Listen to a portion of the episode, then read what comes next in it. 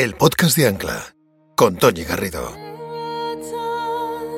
Bienvenidos a un nuevo episodio de nuestro podcast, un espacio en el que se entrevista a emprendedores que han vivido un problema de salud mental en primera persona. Desde su testimonio, otros emprendedores aprenderéis cómo prevenir y detectar estas enfermedades, cómo abordarlas y cómo restablecer vuestra salud, compaginándolo con vuestra profesión. Chema Nieto nace en Madrid en 1981. Se licenció en 2003 en Periodismo y Comunicación por la Universidad Francisco de Vitoria. Inició su carrera emprendedora en 2009 con la creación del blog Facebook News, en el que desarrollaba noticias extraídas de Facebook, aprovechando el nacimiento de dicha plataforma digital. En 2011 pone en marcha Social News, la agencia de comunicación, relaciones públicas y marketing online que integra el mundo on y offline gestionando la identidad digital de las empresas que son sus clientes en redes sociales. Paralelamente, en 2018 funda Media Startups, un evento en España de importantísimo impacto en el sector. Se convirtió en el mayor encuentro entre emprendedores y periodistas y se escaló a Latinoamérica. En 2020 crea Nación Innovación TV, del que es CEO y presentador, un programa online que se emite de lunes a viernes en directo. Su cometido es dar a conocer los nuevos emprendimientos que han surgido tras la pandemia del COVID-19 su columna en español, Conversaciones con un inversor, le ha dado pie para crear la marca Investor Talks en diciembre de 2021, un evento para humanizar la figura de los inversores y que resulten más accesibles a los emprendedores.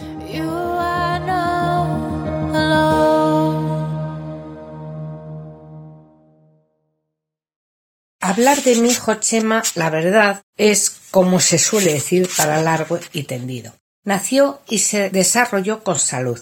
Su infancia fue normal, alegre, extrovertido, con mucha tendencia a ser líder e inquieto. Solo se paraba cuando se ponía a pescar, que aprendió sobre los doce años. Siempre desde los siete años practicó el fútbol haciéndolo en todas las etapas educativas. Ya en su adolescencia se inclinaba por la información y su futuro en el periodismo, como así fue más tarde entró en la universidad para ello.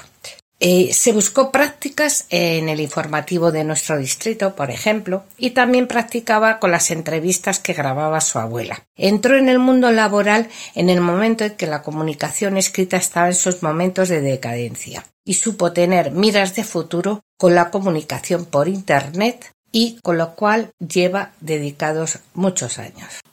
Querido Chema, sé muy bienvenido a este nuevo capítulo del podcast de Ancla. Muchas gracias, Toñi. Muchas gracias. agradezco sobre todo que estés en ese lado del set, porque tú siempre te pones en este, porque eres periodista de profesión.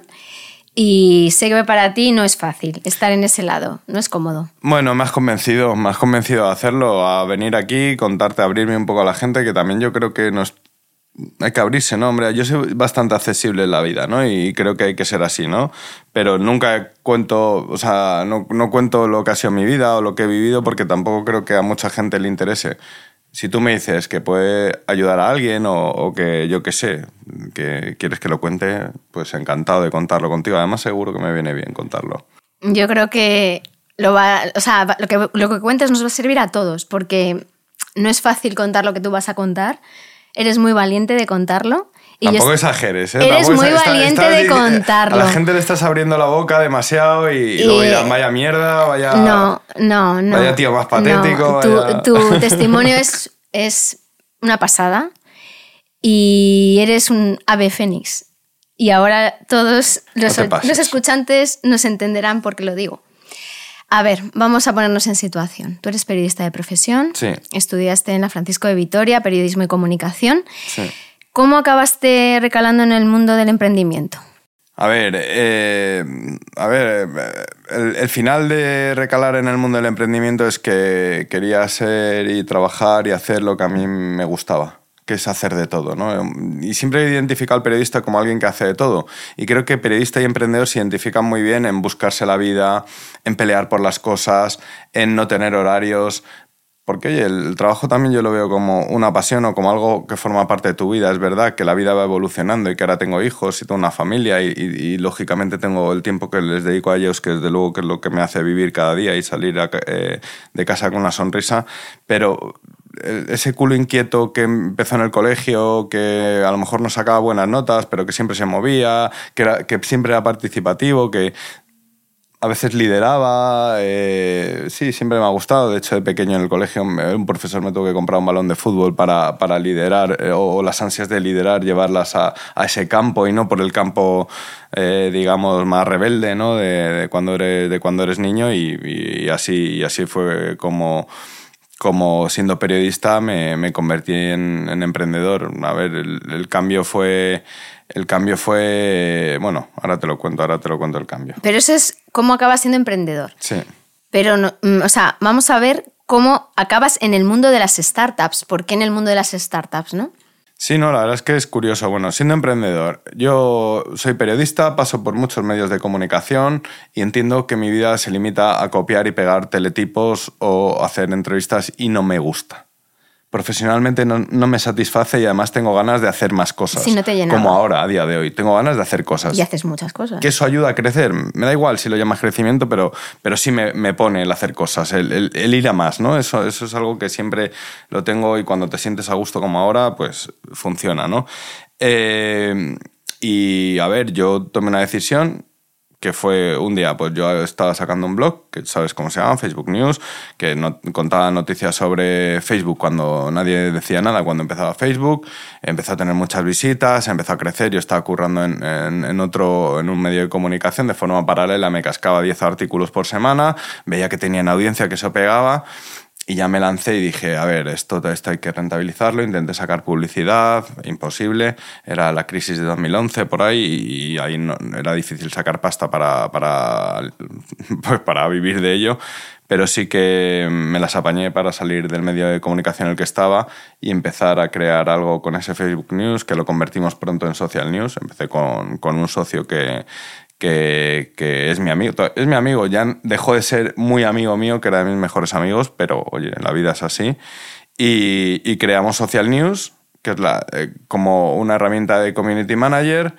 Eh, lo primero que hicimos, que además fue idea suya, es, mira, hay un vivero en, al lado de tu casa. Y digo, para poner plantas. Y dice, no, para crear empresas. Y fuimos a ese vivero de empresas, que el, vivero, de Vicálvaro, sí, que es como mi casa. O sea, yo sé de dónde vengo, no tengo complejos a decir, no vengo del coworking más bonito del, barrio Salamanca, sino del vivero de Vicálvaro, que es donde me ayudaron y donde me empujaron en los momentos más jodidos cuando emprendes, porque al principio no te paga ni Dios y, haces todo gratis. Allí yo quería, yo empecé con la idea de community manager, bueno, pues me va a contratar Coca-Cola, Danone, eh, por decir marcas, eh, no por hacer publicidad, porque me estoy tomando una cerveza ahora, así que no es Coca-Cola.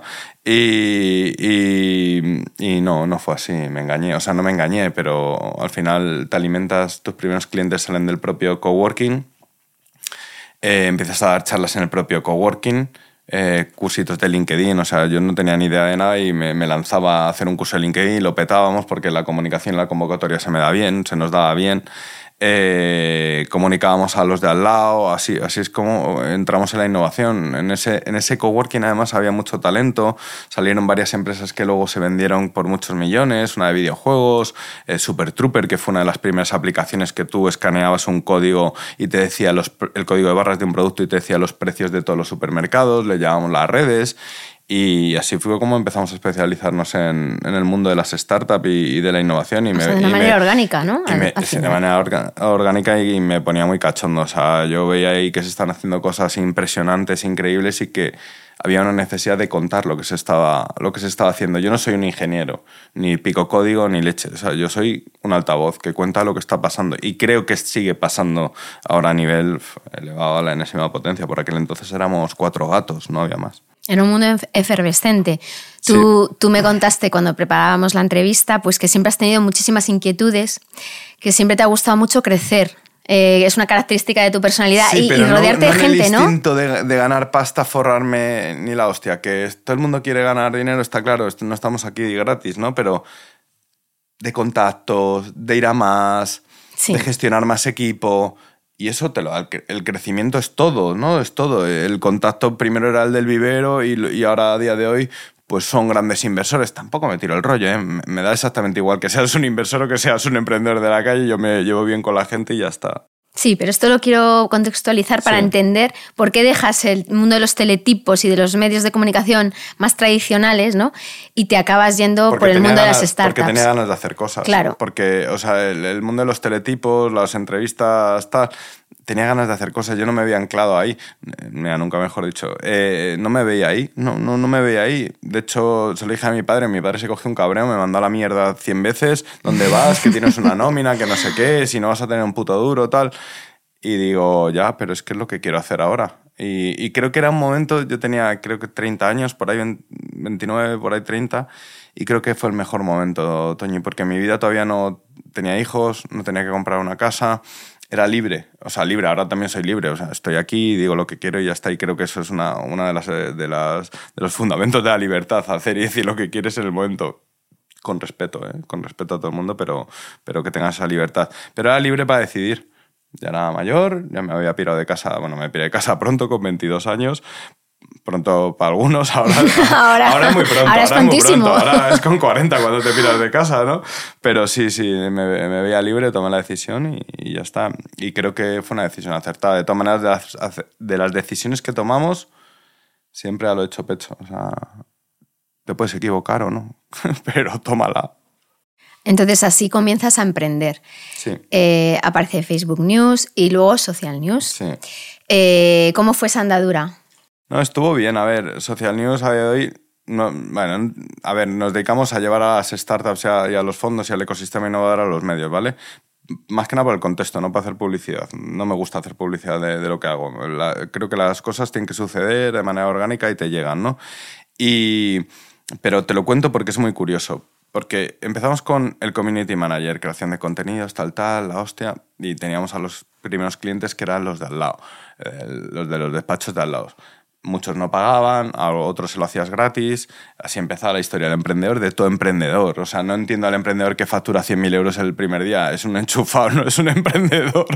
Y, y, pues no nos pagaban, tal. Pero bueno, te ibas creciendo y ese te presentaba otro, este otro, y te ibas captando clientes. Pero claro, el community manager es una mierda porque cobrabas dos duros, eh, el, el cliente los fines de semana te ponía a parir porque le daba la gana eh, o no, y luego no te pagaba la factura y demás. Y dije, hostia, como tenga que vivir de esto, vamos jodidos.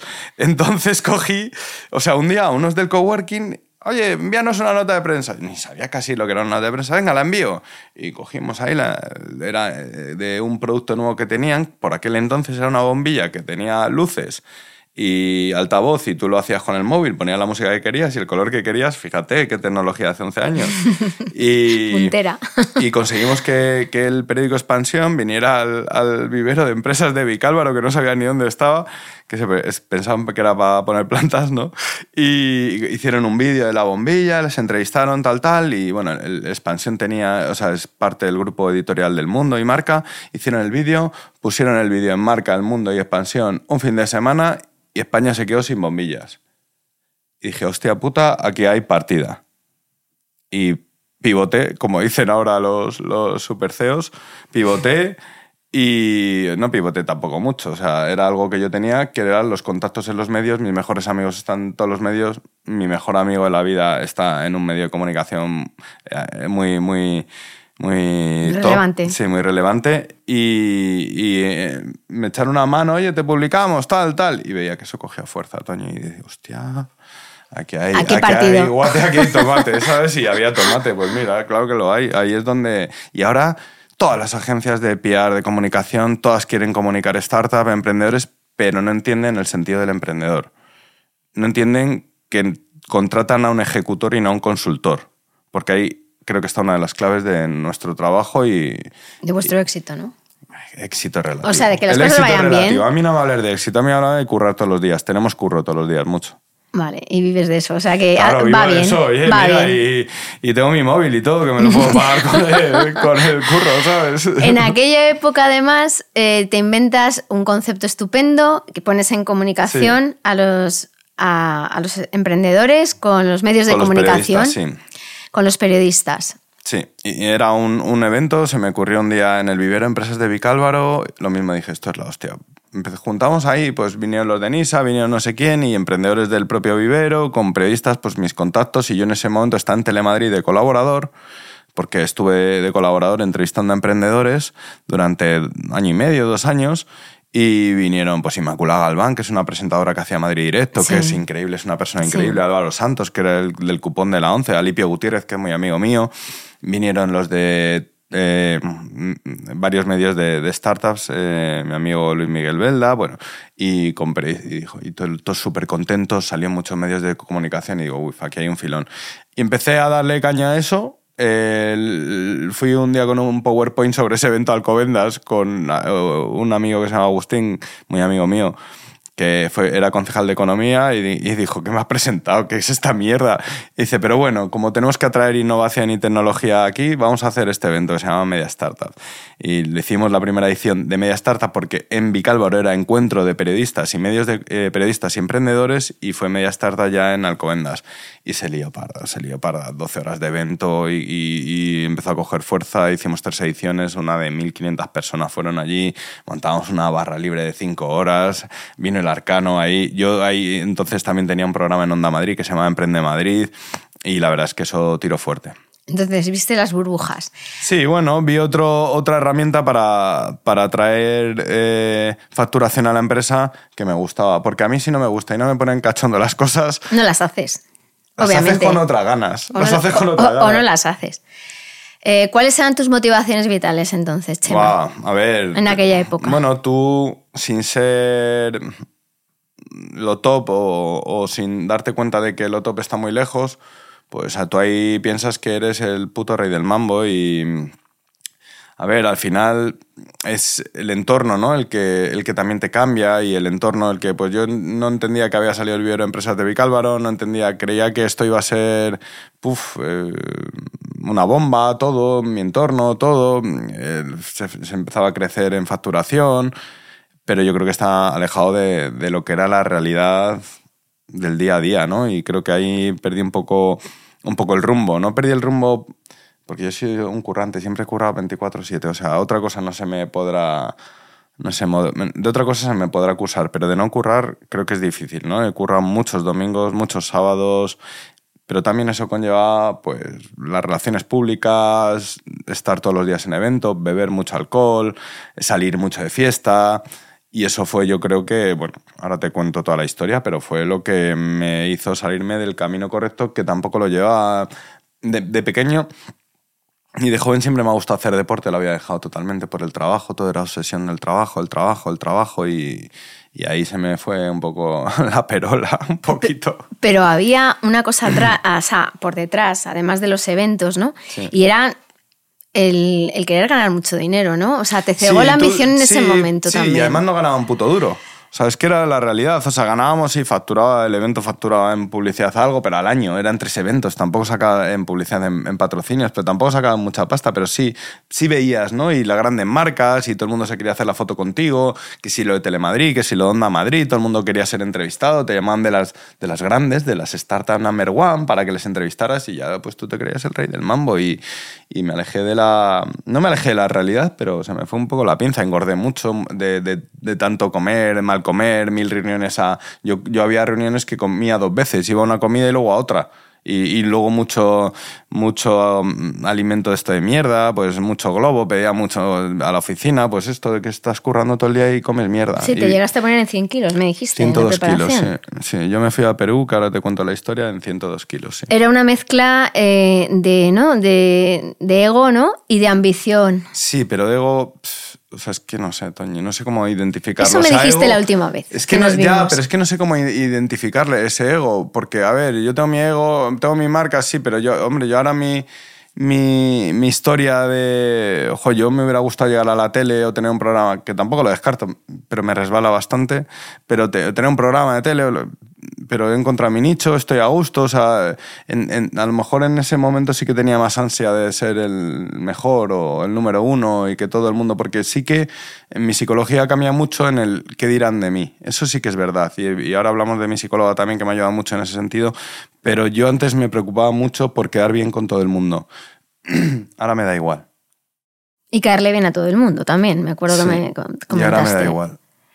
Me da igual no a la gente cercana, porque es lo que me importa ni por los que tengo que luchar, que son los que me mantienen hoy aquí. Pero los demás, tío, yo un día entrevisté a Dini el cubano hace mil años en un festival de cine erótico, flipalo, ¿qué haría yo en un festival de cine erótico con mi cámara y mi micrófono? ¿Qué coño haría yo ahí? Y le digo, a ver, Dinio, ¿qué le puedes decir a la gente? Y dice, yo es que no puedo caer bien a todo el mundo, no soy un billete de 500 dólares. Y eso mejor que Sócrates, casi, el filósofo, ¿sabes? Es, que te lo dice Dinio el cubano de la Marujita Díaz y es que es verdad. Es que tú no puedes caer bien a todo el mundo y sobre todo la circunstancia, en un momento, tú puedes contestar mal a alguien que lo sientes con el corazón, pero y, no le puedes caer bien a todo el mundo. Y es que en eso nos tenemos que, tenemos que trabajar la mente en eso. Pues oye, la vida es así. Y oye, al que no le caiga bien, pues me gustaría caerle mejor, pero es que no puedo hacer nada para cambiarlo. Entonces, recapitulando. Sí, recapitula, porque no vamos a enrollar con todo. ¿Qué valores tenía Chema Nieto antes de la pancreatitis? Ambicioso, o sea, siempre he sido ambicioso, pero de otra manera. Eh, me, creía, me creía algo de lo que no era. Eh, a lo mejor era un poco más avaricioso que ahora, a lo mejor era más... ¿Te quieres hacer millonario? Sí, sí, creía que me podía hacer millonario, sí. Eso hay que decirlo. En ese momento sí. ¿Qué suponía para ti el alcohol? La fiesta, la noche. Sí, a ver. ¿Qué te llevó? Ya, pero no era. Tú, dices la fiesta, la noche y dices, coño, vaya fiestero, los fines de semana está en, en la ya no sé, discotecas, ¿eh? sí, sí, discotecas de mi época, en el Copelia, entonces eso sí que iba, ¿eh? En el Room, en no sé qué, pero no, pero no, no, no, mucho más lejos de la realidad. Era el día a día, en lo que te mete el emprendimiento, en lo que te mete el, el conocer gente, el tal, el, pues mucha, mucho alcohol, muchas copas, pero, pero el alcohol me, me machacó, o sea, vivía más lejos de la realidad. Tengo un amigo que dice, esto está guapo, en un evento, un evento con gente importante, la gente importante es la que primero se va y la gente que se queda es la que te lleva por el mal camino. Y es verdad, es verdad. Al final, si tienes ganas de liarla, si vas con ese ansia de echar toda la mierda que llevas, porque a lo mejor era eso, las ganas de echar toda la mierda que lleva acumulada durante el día, de que no conseguía lo que quería, puede ser frustración también. Pero, pero sí, sí, me llevó a, la liaba pardas y, y, antes de irme a Perú, que fue cuando me dio el chungo del que ahora hablamos, pues bebía todos los días, todos los días gin tonic, mira, ahora aborrezco el whisky, mira, me estoy dando una cervecita que me está sentando bien, pero no me gusta el alcohol, no veo alcohol. El whisky lo aborrezco, el gin tonic antes era dios de los gin tonic, es como de un gin tonic y me caigo de espaldas, eh, ha cambiado mucho mi vida.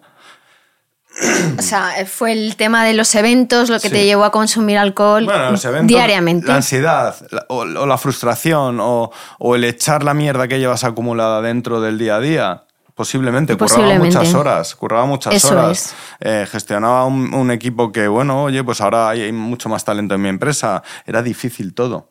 Y, no sé, a lo mejor era... No, a lo mejor era evasión, evasión. Sí, engañarme, sí, claro, claro. Sí, seguramente sería eso y bueno, pues eh, llegó el día que tenía que llegar y el, y el, momento que agradezco a la vida de lo que me ha pasado hoy.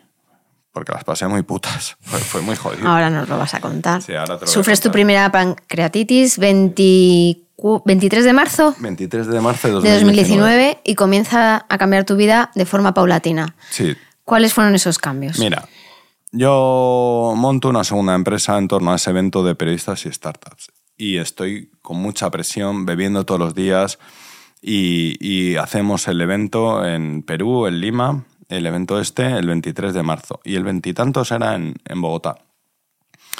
Eh, ese día salgo de Madrid, bueno, mi hija llorando como nunca. Cuando llora mi hija así es por algo, siempre pasa algo. Y no, eh, ese día... Era como premonitorio, me dijiste. Cuando haces, cuando mi hija se... No quería que te fueras. Cuando mi hija llora así, no quería que me fuera, no. Era un, 23 de marzo que llovía a Cantaros en Madrid.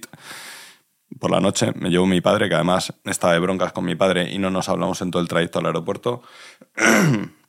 la primera vez que vuelo en, en, VIP en mi vida y no, no vuelvo a volar en, en clase VIP.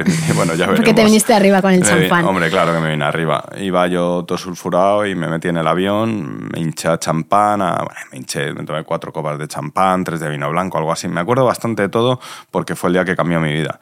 Me metí en el avión, recené, había cena en casa una, una, mierda de estas de, que te llevan a casa típica, que es todo basura, comida basura, vamos. Recené en el avión, me tomé esas copillas de vino y tal, eh, dormí un poco, llegué a Lima, con unos amigos, un par de amigos, contactos, amiguetes, ¿vale? Sí. Que era lo que yo tenía ahí para montar los eventos. También el, el- el- el- aumentar el consumo de alcohol en las últimas semanas antes de irme a Lima y a Bogotá fue trabajar por las noches hasta las 3 de la mañana intentando sacar patrocinios para esos eventos. Hasta las 3 curraba todos los días, desde las 9 que empezaba, 8 y media. una locura. o Una sea, locura. Y me tomaba dos, tres chupitos de whisky todos los días. Todos los días. Antes de irme y meterme en ese avión. Me metí en el avión, llegué a Lima, tuve cuatro reuniones, cinco.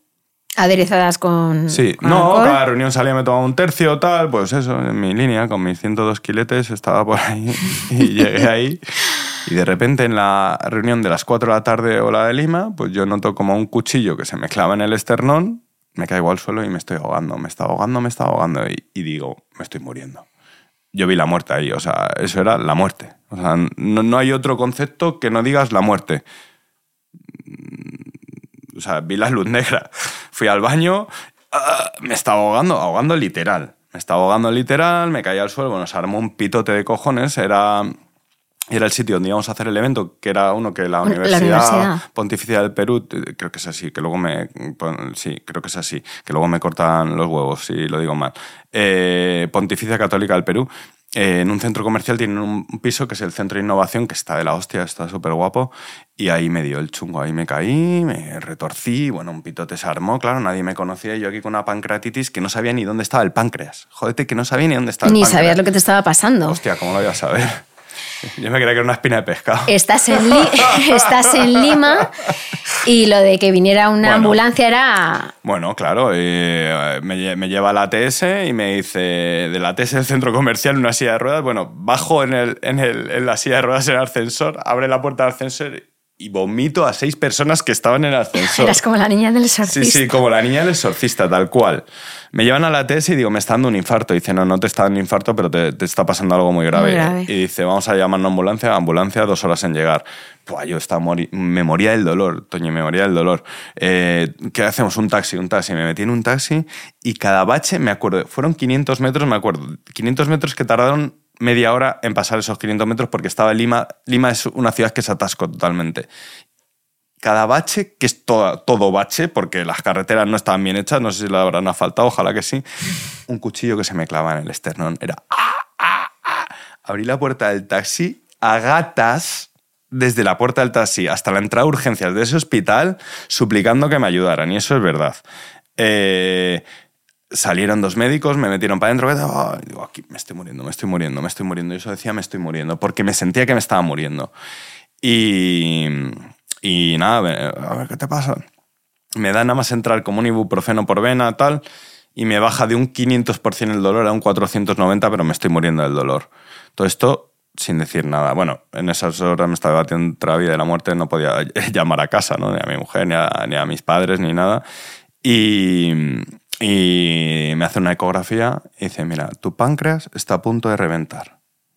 Así me dijo, tienes una pancreatitis de caballo, te estás debatiendo entre la vida y la muerte, me dijo el médico. Digo, páncreas, ¿qué es eso? Pancreatitis, ¿qué es eso?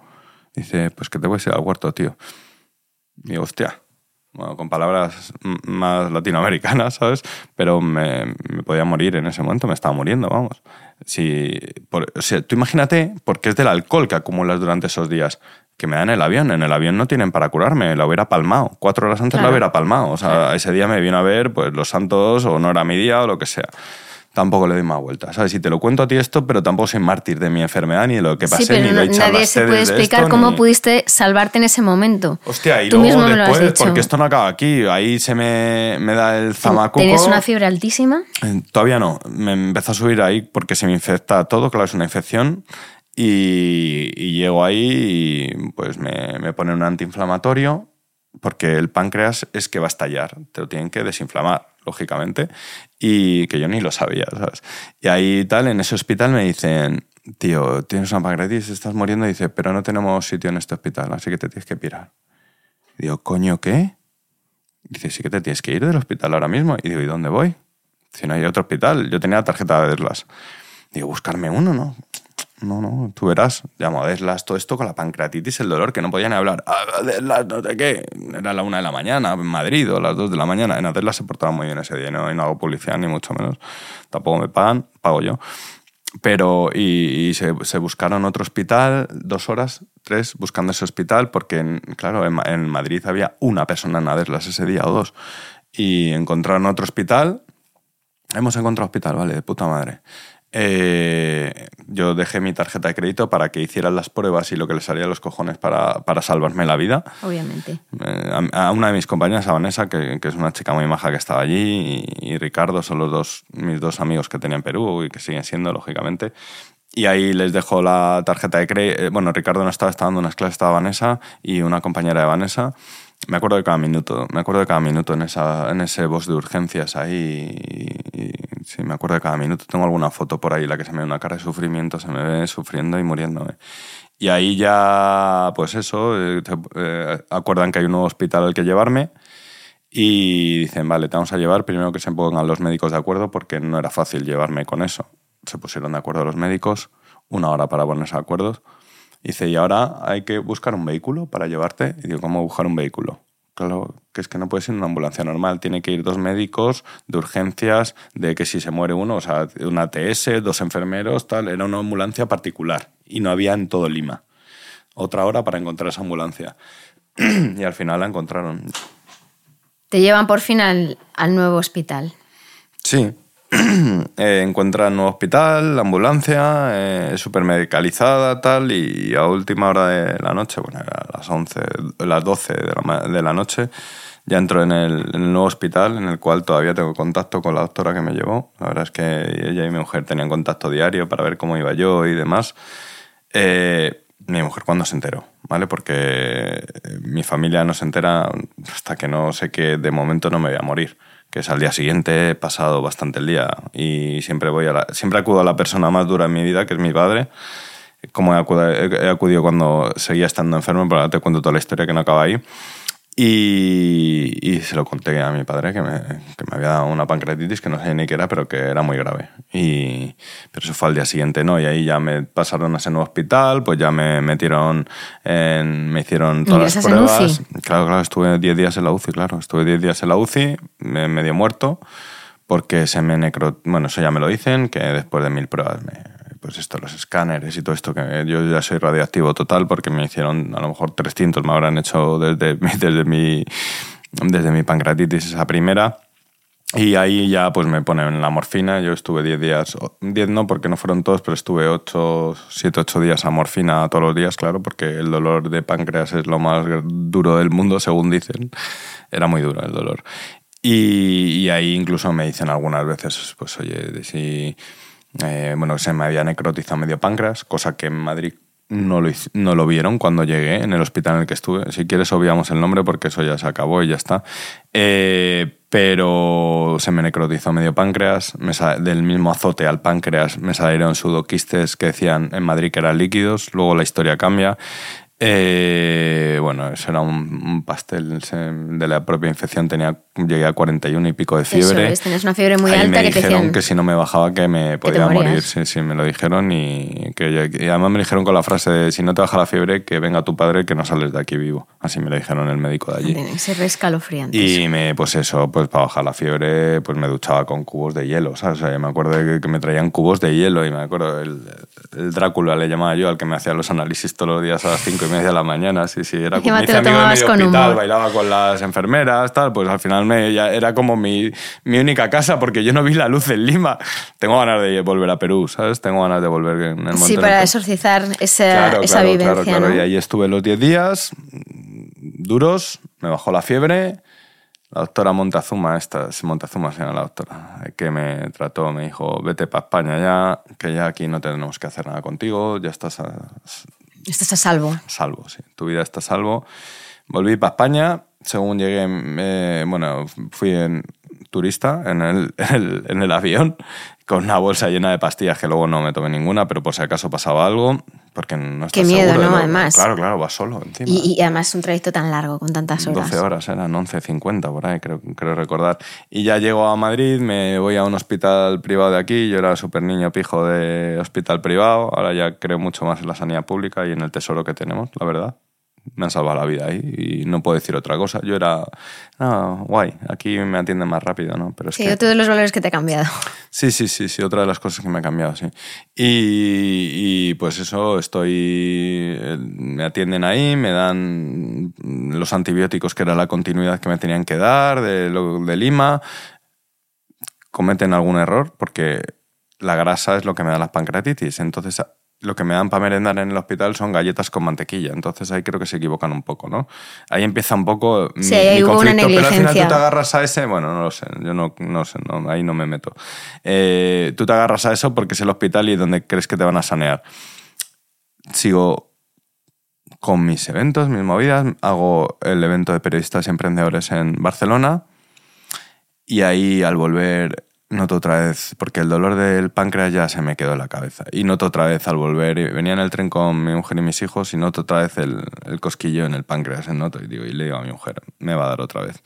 Al día siguiente estaba con- Efectivamente, ¿no? me volvió a dar como en Perú, pero estaba otra vez con el dolor de páncreas. Fui al hospital y las pancreatitis, ¿cómo se arreglan? Pues las pancreatitis, tú vas al hospital, te encierran entre una semana y diez días, te dejan sin comer porque no puedes comer nada, porque el páncreas no puede comer nada, porque si no te vuelve a dar, comes por bolsa, morfina en una vena, antiinflamatorio en otra y comer por bolsa, que ya al final ni podía comer por bolsa. Y así, una en junio, eh, esta es la que me da en junio, o en mayo, no me acuerdo, ahí ya me resbalan un poco las fechas. Eh, eh, salgo y de esa pancreatitis ya estás curado, me vuelve a dar otra y, y dicen que es la vesícula. Me operan de la vesícula en junio. Es verdad que ese mes de julio a agosto estoy medio bien, comiendo nada, comiendo pollo a la plancha y, y- y poco más y verdura. Y vuelvo a finales de agosto y un día que me puso mi madre a comer paella, que la paella de mi madre es la mejor, pero me ha traído dolores de cabeza. y volví a de comer paella en, en su casa y digo otra vez, digo a mi mujer otra vez. Digo, ya lo verás. Y al día siguiente otra vez. Y el dolor era... O sea, fíjate, el dolor se había estigmatizado en mi casa. Mi padre llegó a decir, me miraba y decía, no te duele, ¿eh? No te duele. Sí me duele. Sí. Y yo intentaba que no me doliera, pero sí me dolía. Y eso, eso es verdad, ¿eh? el dolor. Y creo que pasa en todas las familias que hay una enfermedad, ¿no? Que como intentas que, que sí, que, pero es que no. Y Sí, nega- negar el dolor, negar. que no está pasando, Sí, ¿no? negar, porque sufrían mucho mis padres. Y mi madre sufría mucho.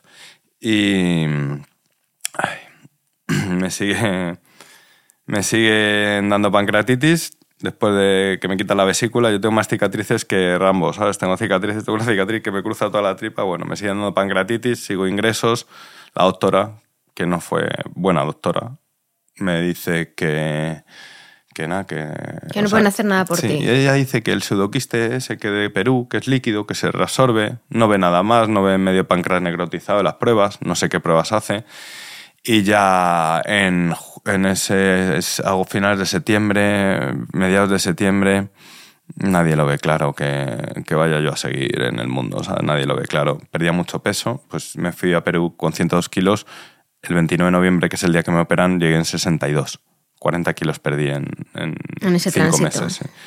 Y me sigue dando pancreatitis, voy al hospital, me curan dejar de comer, comer por bolsa. ¿Y te vas al público? No, todavía no. Me- Comer por bolsa, eh, tal, dejar de comer, comer por bolsa, tal, tal, antibi- o sea, antibiótico y, y antiinflamatorio. Te curan, vuelves a salir a los cinco días al hospital otra vez. Yo ya llegaba al hospital y ya no hacía check, entraba directo al box. Porque sabía que me tenían que poner rápido la morfina y rápido el, el Sí, el antiinflamatorio. procedimiento. Sí, que ya me lo sabía de memoria. De hecho, el procedimiento a veces lo hacía en casa que era cada cuatro horas me tomaba un nolotil y un enantio, nolotil y enantio. Me encerraba para que mis hijos no se subieran encima mío, me encerraba con pestillo y a sufrir el dolor y no comía en dos días. Por eso perdí tanto peso. Y ya ese final de septiembre, mi tío, que es uno de mis santos, que le adoro, mi tío de Sevilla, Santi, ve que estoy muy delgado y dice, esto no puede ser, a ti te pasa algo, te estás muriendo. Dice, voy a mover hilos, movió hilos de médicos de Sevilla, contactan a un médico de Sevilla que es súper top, del hospital donde él curra, donde él curraba, que está jubilado, eh, contacta con uno de Madrid, que resulta que es el jefe de gastro del hospital privado en el que estoy, y no sabía mi caso. La internista, la doctora, no le había hablado de mi caso al jefe de gastro, coño, que es un tío que está teniendo pancreatitis, que se está muriendo, no se lo había comentado. A todo, Eh, viene el este tío, que, es de, que también es jefe en el Puerta de Hierro y es otro de mis santos. Hay tres. Mi tío Santi, yo mis creencias religiosas van más hacia estas tres personas que hacia otros lados, ¿no? Es mi tío Santi el- el- y estos dos doctores, el cirujano que me opera y, y este doctor. Y, y me dice, viene a mi, a mi habitación del hospital y me dice, es el quiste. Pues si es un pseudoquiste líquido. Ese es el quiste, ya lo verás. Dice, "Ah, el lunes te haces esta prueba que no te la han hecho. En seis meses no me han hecho esta prueba, no me jodas. Te haces esta prueba y luego hablamos. Hago la prueba, es el quiste. Y no, y no es líquido, es, Es sólido. sólido. y es lo que está pon- taponando las vías pancreáticas desde Perú, que te dio, y te dio tal azote en Perú que se te necrotizó medio páncreas. Bueno, todavía no me hablan de, de que se me haya necrotizado medio páncreas. Y es el quiste. Dice, ahora solo queda saber si es un quiste maligno, o sea, un cáncer de páncreas o, o no. Era lo que quedaba saber. Me mandó a un hospital ahí, a un, hospital, una clínica parecía un sanatorio de los años 70, que está ahí en José Abascal, que costaba un pastizal hacerte esa prueba. Estuve hora y media metido en un tubo. Todo esto, algo importante que te he comentado, pues un amigo también, la gente se preocupaba mucho por mí, un amigo me, me habló de una psicóloga y tal, y, y una psicóloga Sí, online. desde el momento que te dio la pancreatitis primera. No, no, desde septiembre. No, no, desde septiembre, finales de agosto, septiembre es cuando incorpora esa. Pero yo iba con el dolor, o sea, yo me acuerdo de llevar a mis hijos en el cole, saltar la valla, una valla que saltamos de donde aparcamos, pisar y el dolor de páncreas. Había un padre que venía conmigo y decía, se ponía a llorar casi de verme el dolor. Se ponía a llorar y decía, vete ya al hospital, que no, que no, que aguanto, que aguanto. Yo era así, ¿sabes? Por no molestar a los demás. Y nada, y ya pues eso, cogí a la psicóloga, que es la que me pilló bien para, Chema, vamos a curarte. Te tienes que curar. Solo hay una cosa en la vida, curarte. Y es mirar para adelante, mirar para adelante al siguiente médico hasta que te cures. Eso, más estos tres médicos salvaron mi vida. O sea, que yo me creía que me iba a curar, yo me creía que me iba a curar. Yo al final me creía que me iba a curar. De hecho, bueno, me sigue dando pancreatitis. En la última ya me dice la doctora, tú ya ni vengas por aquí, tú ya verdura cocida. Sí, yo comía calabacín cocido. Comía calabacín cocido. Y un trozo de pan. Era lo que comía todos los días en casa. Y, pero fumaba. Y, dicen que el tabaco también da, da pancreatitis y tal. Bueno, todo era, todo me da pancreatitis. Era como la palabra de, de mi vida ahí, que ha marcado mi vida. Y ya ahí, pues eso, nada, ya coge los médicos, me hago la prueba esta. Ese momento es clave en, en mi vida. Voy a, a recoger los resultados de esa prueba. Está en el sanatorio este. Mi padre y yo siempre hemos llegado pronto a los sitios porque nos ha gustado. Yo siempre he llegado. Por la mañana me encanta ir pronto a los sitios. El primero, me gusta llegar antes de que. No, no para llegar al podcast, pero sí para llegar a los sitios siempre he llegado pronto. Y llego pronto, llegamos mi padre y yo. Venimos a por las pruebas de tal, pero si os queda media hora. Y además el médico quiere hablar contigo, dijo la chica. Y se me vino todo el mundo encima, Toñi. Digo, tengo cáncer. Digo, "Ya me estoy muriendo. Me voy a morir. Pilla a mi padre, era en Gregorio Marañón ahí, llorando. Le- me acuerdo de empujar a mi padre en castellana ahí. Me voy a morir, papá, me voy a morir, me voy a morir. Que pares, que no sé qué, que me voy a morir. Llorando. Lloraba como, como nunca en mi vida. Volvemos a recoger la prueba y el personaje, porque es un investigador, un doctor súper top, Una eminencia. Empieza así. Empieza, bueno, empieza a hablar así en conceptos médicos y porque el- la universidad de no sé qué, Massachusetts, de no sé dónde, de Ohio, no sé qué, en el año 1980 y tantos decidió que esto es un llamado Christine Necrusun, eh, Kistun Necrusun, Y tú dime qué es esto. y dijo, y es, y ahí es cuando lanza la moneda al aire y dice, venid, no. Y me entra otra llorera. Digo, "Oh". Dice, pero tienes un problema, que hay que hacer fontanería con tu páncreas para curar esto. Pero se puede curar. Y digo, hostia puta, no me voy a morir.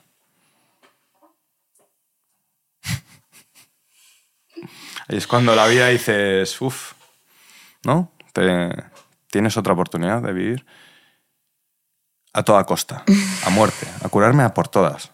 Salgo de ahí, ah, vemos a otro médico y dice el médico que son los mejores que operan por la boca de gastro. Dice el 15 de noviembre de 2019, to- yo cumplí 38, que tengo la foto en mi WhatsApp de personal para siempre esa foto, que es el día que yo cumplo 38 años que me cree que me va a morir, me dan un título, o me dan un premio a título póstumo casi en, Madrid Emprende, los videos de empresa, porque tengo está la foto por ahí, que es algo amarillo, Voy el 15 de noviembre, me intentan operar por la boca, no pueden porque la arteria mesentérica pasa al lado del quiste y no pueden quitármelo por la boca. Voy sedado por el hospital, por el puerta de hierro, sedado, pero sedado, y me lleva el doctor este al cirujano. Y digo, ¿cirujano para qué? Yo medio sedado, medio enfadado porque sabía que no habían operado, ya me dijo, no hemos podido operar porque tal. Y digo, me cago en la puta, voy a seguir con mi mierda, voy a seguir jodido. Y, yo protestando ahí, claro, iba sedado, protestando por el hospital, me acuerdo de los pasillos tan largos del puerta hierro, me sienta con el, con el cirujano y el cirujano coge un papel, hace un dibujo de un pimiento, que es un páncreas, un páncreas es un pimiento, y hace una raya en medio, hace un dibujo de otro círculo, que es el bazo, hace otra raya en medio, hace un dibujo de mi quiste que está ahí y hace otra raya. Y dice, todo esto va afuera. ¿Cómo? Te tengo que quitar medio páncreas, un 55% del páncreas, te tengo que quitar el bazo y te tengo que quitar ese quiste que te está matando.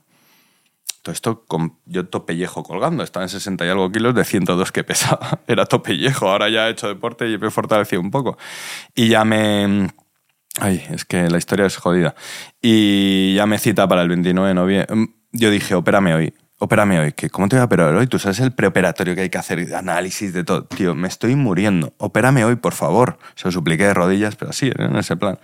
Me fui mosqueado de ahí, pero me llamó ese día y dijo, el 29 de noviembre te opero. El 29 de noviembre llegué al Puerta de Hierro con medio fiebre, entonces con medio pancreatitis, el dolor, claro, ya estaba muerto. Mm, yo creo que mi madre me había muerto desde hace tiempo. Mi padre tenía algo de esperanzas.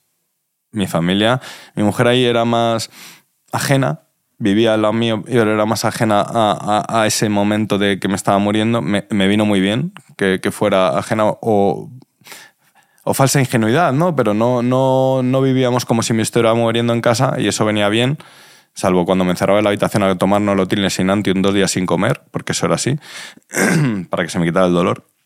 Y ya ahí el 29 de noviembre a las 8, 7 de la mañana estaba en el hospital, me operaron a las 8 y media, 9, estuve 6 horas en el quirófano, mi padre se desmayó en esas 6 horas de operación porque estaba debatiéndome entre la vida y la muerte. Y salió bien. Y ahí vuelves a nacer. Ahí volví a nacer, sí, sí, sí. Tal cual, bueno, eh, volví a nacer. Me tiré un puto mes en el hospital porque el dolor esto es impresionante, con lidocaína, con mil cosas. Encima, toda la mierda que tenía en el páncreas me tuvieron que enchufar. Tengo la cicatriz, que es toda la tripa de lado a lado. Tengo dos puntos gordos ahí, es lo que más se ve la cicatriz, que me tuvieron que meter tubos ahí con bolsas de la mierda y el líquido que había en mi páncreas para que saliera un drenaje y salían bolsas llenas de líquido. Y me acuerdo que esto es un poco asqueroso, apretaba y salía un chorro. y nada, y ya ahí sí, eh, esas navidades además se murió uno de mis mejores amigos, le dio un, se murió. Las pasé putas esas navidades. Eh, Pero con la inmensa alegría de haber sobrevivido. No, no tanto porque eh, eh, muere mi amigo el día que a mí yo me dan el alta, porque me quita la grapa, todo esto parece la risa de un monstruo, mi tripa, porque es la risa de un monstruo así como abierta, así totalmente. Y me empiezo a tener un poco de fiebre y vuelvo al hospital, claro, yo ansiado de todas las veces que he ido al hospital, pues vuelvo al hospital. Y, y, digo, yo sin comer, porque otra vez me está dando. Y dice, no, no, no, me dijo, la me, tú ya estás curado. Y hostia. Y, eso, y, le dije a mi padre, cógeme dos sándwiches de mierda de esa máquina y tráemelos que me los voy a comer ahora mismo. Y ahí me quedé ingresado varios días, pero ese día que me ingresan, ese día muere uno de mis mejores amigos y, y ese día es de mierda. fueron navidades de mierda, pero sí, sí, ya estaba curado. Y luego fue, me di cuenta que estaba curado es cuando en el COVID sobre todo, ¿no? Porque empecé a hacer deporte, en empecé a conocer a mi hijo pequeño que no le conocía los dos últimos años. Eso me lo vas a contar ahora. Estabas, eh, empiezas con Esther, empiezas con Esther y, y, empiezas con un gran aprendizaje. ¿Qué aprendizajes obtienes de, de esa terapia con, con, Esther? Bueno, más que aprendizaje, o sea, yo creo que la autoayuda es muy necesaria para todo el mundo. Rompo una lanza a favor. Yo antes decía los locos, los psicólogos y todas esas mierdas, no tú necesitas estar bien para que lo que gira, que sea poco o mucho, da igual, pero lo que gira en torno a ti esté bien, ¿no? Y, eso es lo que yo trabajo cada día desde entonces, que antes no lo hacía. Cada semana vas a terapia, además. Cada dos semanas, sí. Cada dos semanas. Luego tengo con ella también. tengo dos terapias contigo y con ella. Sí, sí, sí. Esther es como fíjate, es curioso porque no la conozco físicamente a Esther. Llevo tres años con ella cada dos semanas y es online por Skype, que todavía existe Skype. Y tenemos ahí nuestra sesión y no la conozco físicamente, pero yo creo que parte del secreto de la ayuda que me proporciona es que yo, yo soy muy, un poco invasivo, ¿no? Yo entro muy, muy fuerte a la gente, ¿no? No es que entre muy fuerte, pero es que, o sea, me gusta llevarme bien, tener una buena relación, ¿no? Y a lo mejor el secreto mío con Esther es que hay una barrera que yo no sé nada de ella, no sé nada. O sea, sé que es Esther, sé que vive en la Comunidad de Madrid, es una chica maja y, me, ha cuidado, me ha tratado muy bien, pero solo la conozco online. No, no sé más. Y tampoco la pregunto sobre su vida. Desde la mía se la sabe toda. ¿Qué han supuesto tu mujer y tus hijos en, las distintas etapas de tu vida? Yo. Eh, hasta antes de que me diera el chungo no supe, apreciar lo que tenía en casa, no supe apreciar. No supe apreciar o, creía que a lo mejor para apreciarlo más necesitaba ganar dinero, más dinero para que lo disfrutáramos. O no, porque yo tampoco soy un tío de quiero vivir en la moraleja, quiero vivir en tal, quiero tener... Me la pela eso. O sea, yo es verdad que quiero mi iPhone, eso sí, tampoco, tampoco te lo voy a negar, pero tampoco tengo una avaricia ahí. Pero sí que a lo mejor era... Eh, y los tenía de lado pero no a, no a, ellos solo, sino a todo mi entorno.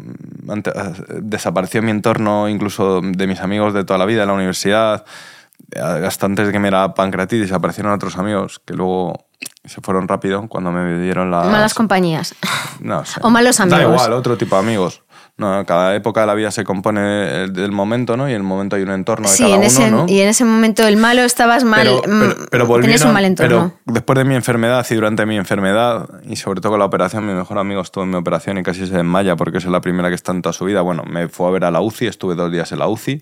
La UCI está súper grave, donde están los trasplantados y todo. Estuve un día y medio que se me hicieron, contaba cada minuto, me acuerdo del reloj cuando cada minuto, y me desaparecieron, o sea, aparecieron los, los de siempre. Tus antiguos amigos. Sí, y mi familia también, mis hijos y, mi mujer también. Y yo a mi hijo pequeño no le conocía, claro. Yo después de Perú, el curro, tal, no sé qué, pues no. no, ¿Qué cosa está que dices? Tu niño que tenía año y medio y no le conocías. Dos años, dos años. Porque venías de madrugada todos los días y no le veías. Casi todos los días, sí, claro. Claro, entonces no, le veías. no, no, no, no, no. Parecía que su padre era mi padre. claro, su, abuelo. Claro, de hecho era más gamberrete, porque claro, si tú tienes el patrón de padre que es tu abuelo, que los abuelos son lo que son. O sea, Están para consentir, básicamente. ¿Qué te voy a contar? Pues ya está. Y entonces ahí es cuando ya, oye, pues yo me encuentro con mi hijo más rebelde, pero me encuentro con mi familia que me, me, da...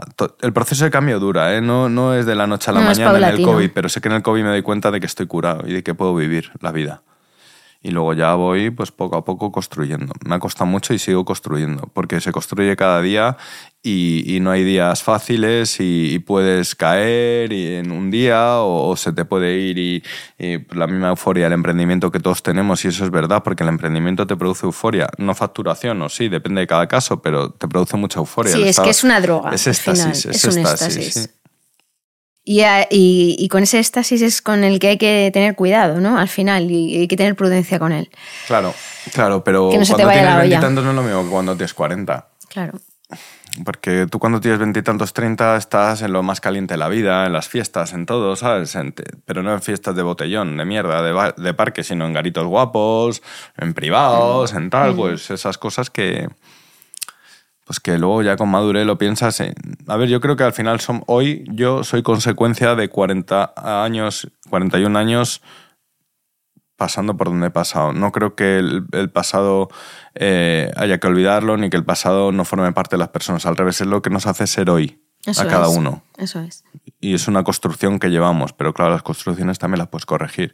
Y yo creo que la he corregido pero sigo estando en proceso de corregirla. ¿eh? Yo creo que, que, para ser mejor persona, porque al final es el foco que quieres. Al final la vida lo que quieres es acabar siendo bueno para tu familia y ya está, ¿sabes? Que mis hijos estén contentos, que no les falte nunca de nada y lo demás me da bastante igual. Y Chema has incorporado una cosa muy importante que es el deporte a tu vida. Bueno, el deporte me está dando la vida, porque ya, a ver, lo que ¿Qué significa para ti? Ahora hago los mismos kilómetros que antes copas me tomaba, ¿sabes? Más o menos. Ahora me hago, eh, llevo ya dos maratones, llevo la de Sevilla y la de Nueva York, y, quiero hacer otra de la de Sevilla el próximo febrero.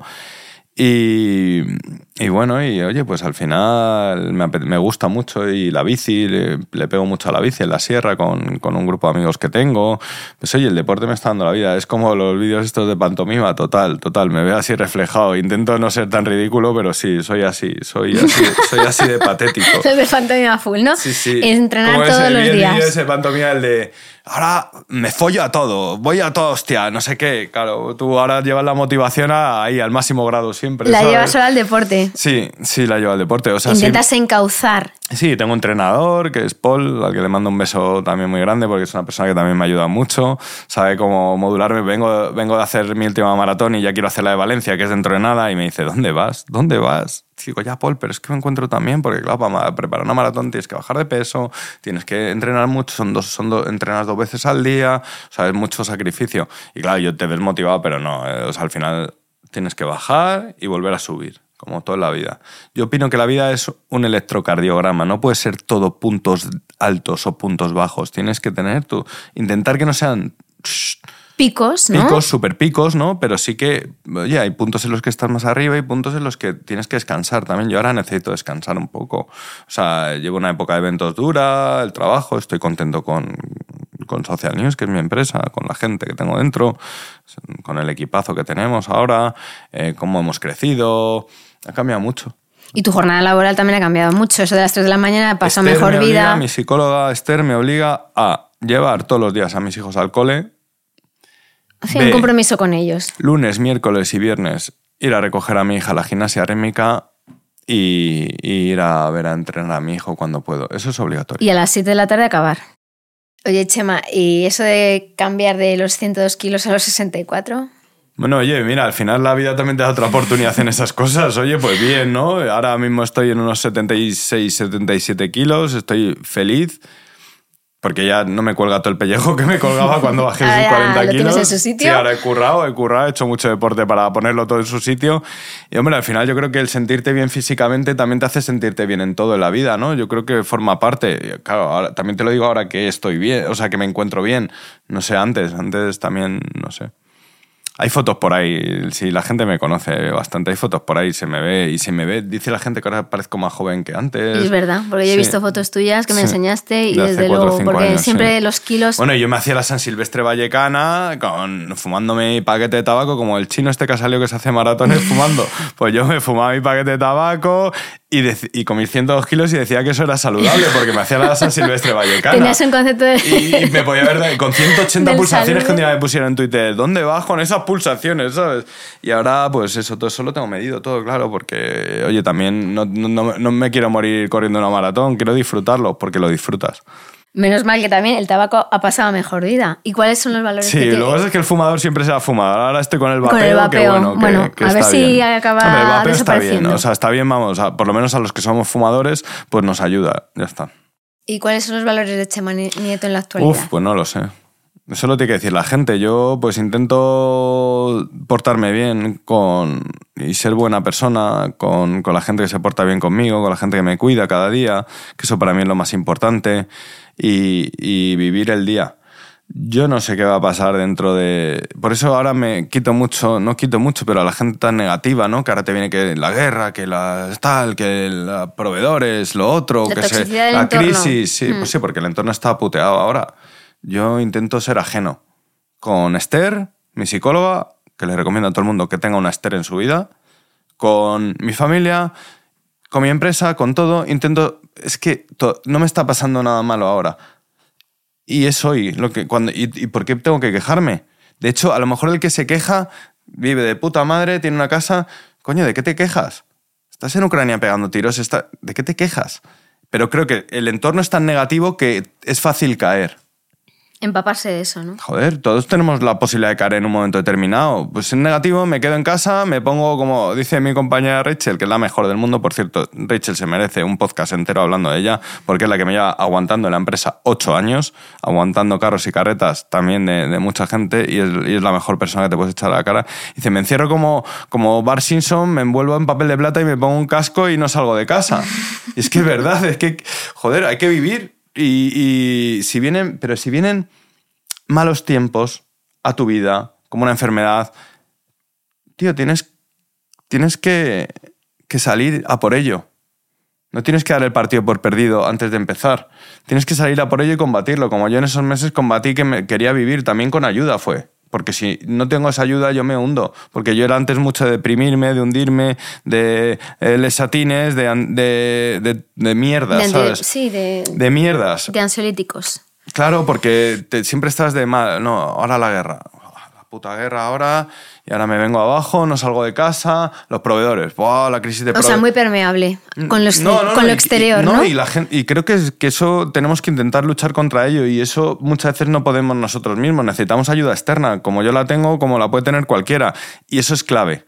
Y, y porque es que, y, creo que va en torno a las preguntas, un poco a lo que quieres comentar, no conmigo, sino de todo el mundo. Si tú estás mal, Toñi, tu familia no va a estar bien, tu entorno no va a estar bien.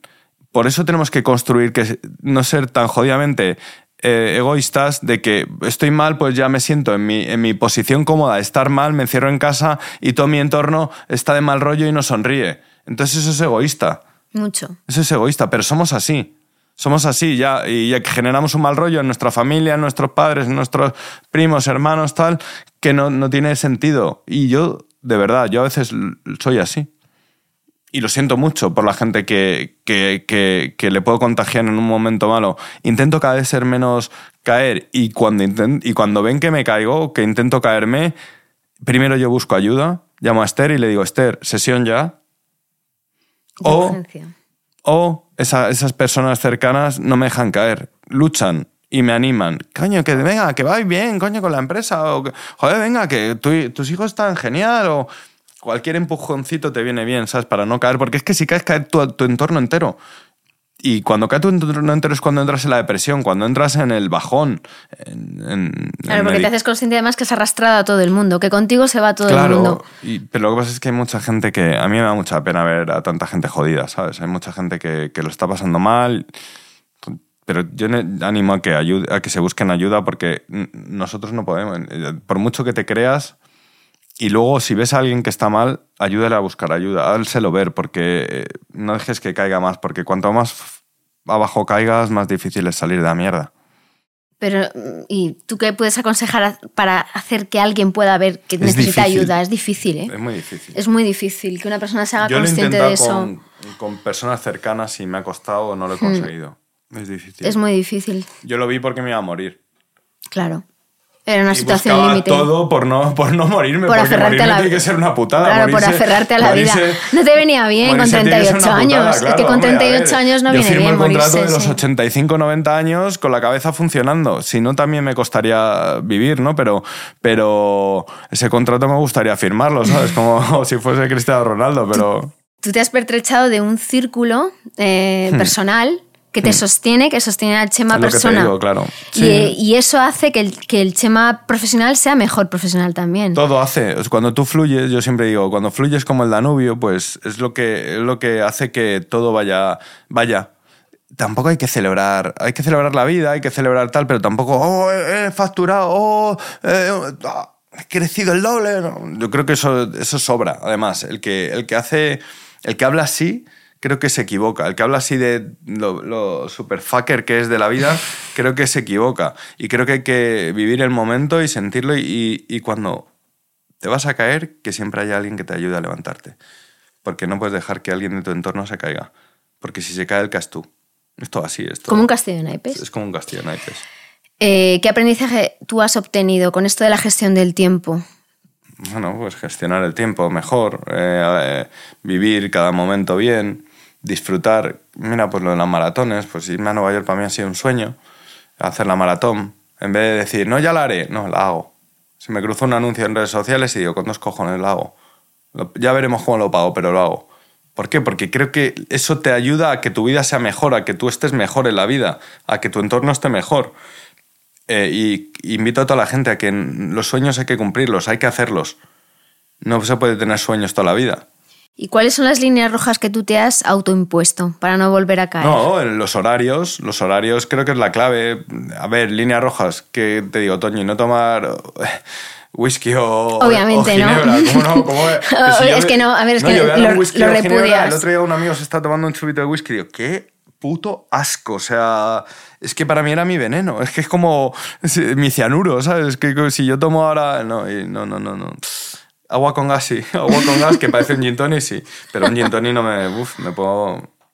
Vamos, yo espero no volver a hacerlo. O sea, nunca puedes decir, no lo haré en la vida porque la vida es muy larga.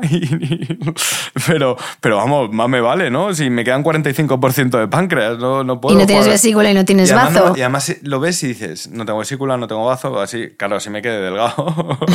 pero si la mitad de los no me valen, por lo menos me, han quitado los que. Bueno, el páncreas sin páncreas no se puede vivir y, y me dijeron que no había trasplantes o que los trasplantes salen mal, algo así. Y, eso, y ya está. Y llegamos ya al final de, esta, de este podcast, que es ¿qué pasaría si Chema Nieto se puede encontrar con el pequeño Chema? Un día por el pasillo. Eso me lo hace muchas veces mi psicóloga, me hace esa pregunta muchas Ay, veces. no lo sabía. Sí, sí, me lo hace muchas veces. ¿Qué, ¿Qué, le dirías al Chema que hizo no sé qué? ¿Qué le dirías al Chema que ¿Qué le dirías al Chema? No, eh, que sí, que, que, sí, que sonriera como siempre ha sonreído. Yo siempre he sonreído. El consejo es que sonría toda la vida. ¿Quién decía lo de dientes? sí, es que hay que sonreír. Sonreír te da una vida extra. Sí, sonreír te da una vida extra. Qué bonita esa frase. ¿Tú crees? No lo sé. Pues sí, te ha salido redonda, además para cerrar el podcast. Sí, sí, así como un videojuego. Sonreír te da una vida extra. Oye, Chema, muchísimas gracias hombre, por todo esto que me has contado. ¿eh? Pues me alegro un montón. Y hemos estado muy a gusto los dos. Sí, sí, oye, y que sirva. Si sirve algo a alguien, pues mira, lo de la autoayuda, espero que sí. Y que la gente que la esté pasando jodidas ahora sepa recurrir a, Mira, lo mío es una psicóloga que me dieron el teléfono, que es online, que tampoco está... que lo haces, da ese paso. Da ese paso que te va a ir bien. Pues querido Chema, mucha salud y mucha suerte. Gracias, Tony.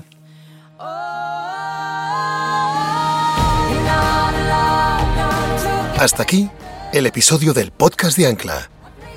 Esperamos que os haya gustado. Muchas gracias a vosotros que estáis del otro lado por oírnos. En el próximo episodio volveremos a escuchar a un nuevo emprendedor con su propia historia de equilibrio cuerpo-mente que contar. Seguidnos en nuestra web ancla.life y en nuestras redes sociales para descubrir de quién se trata.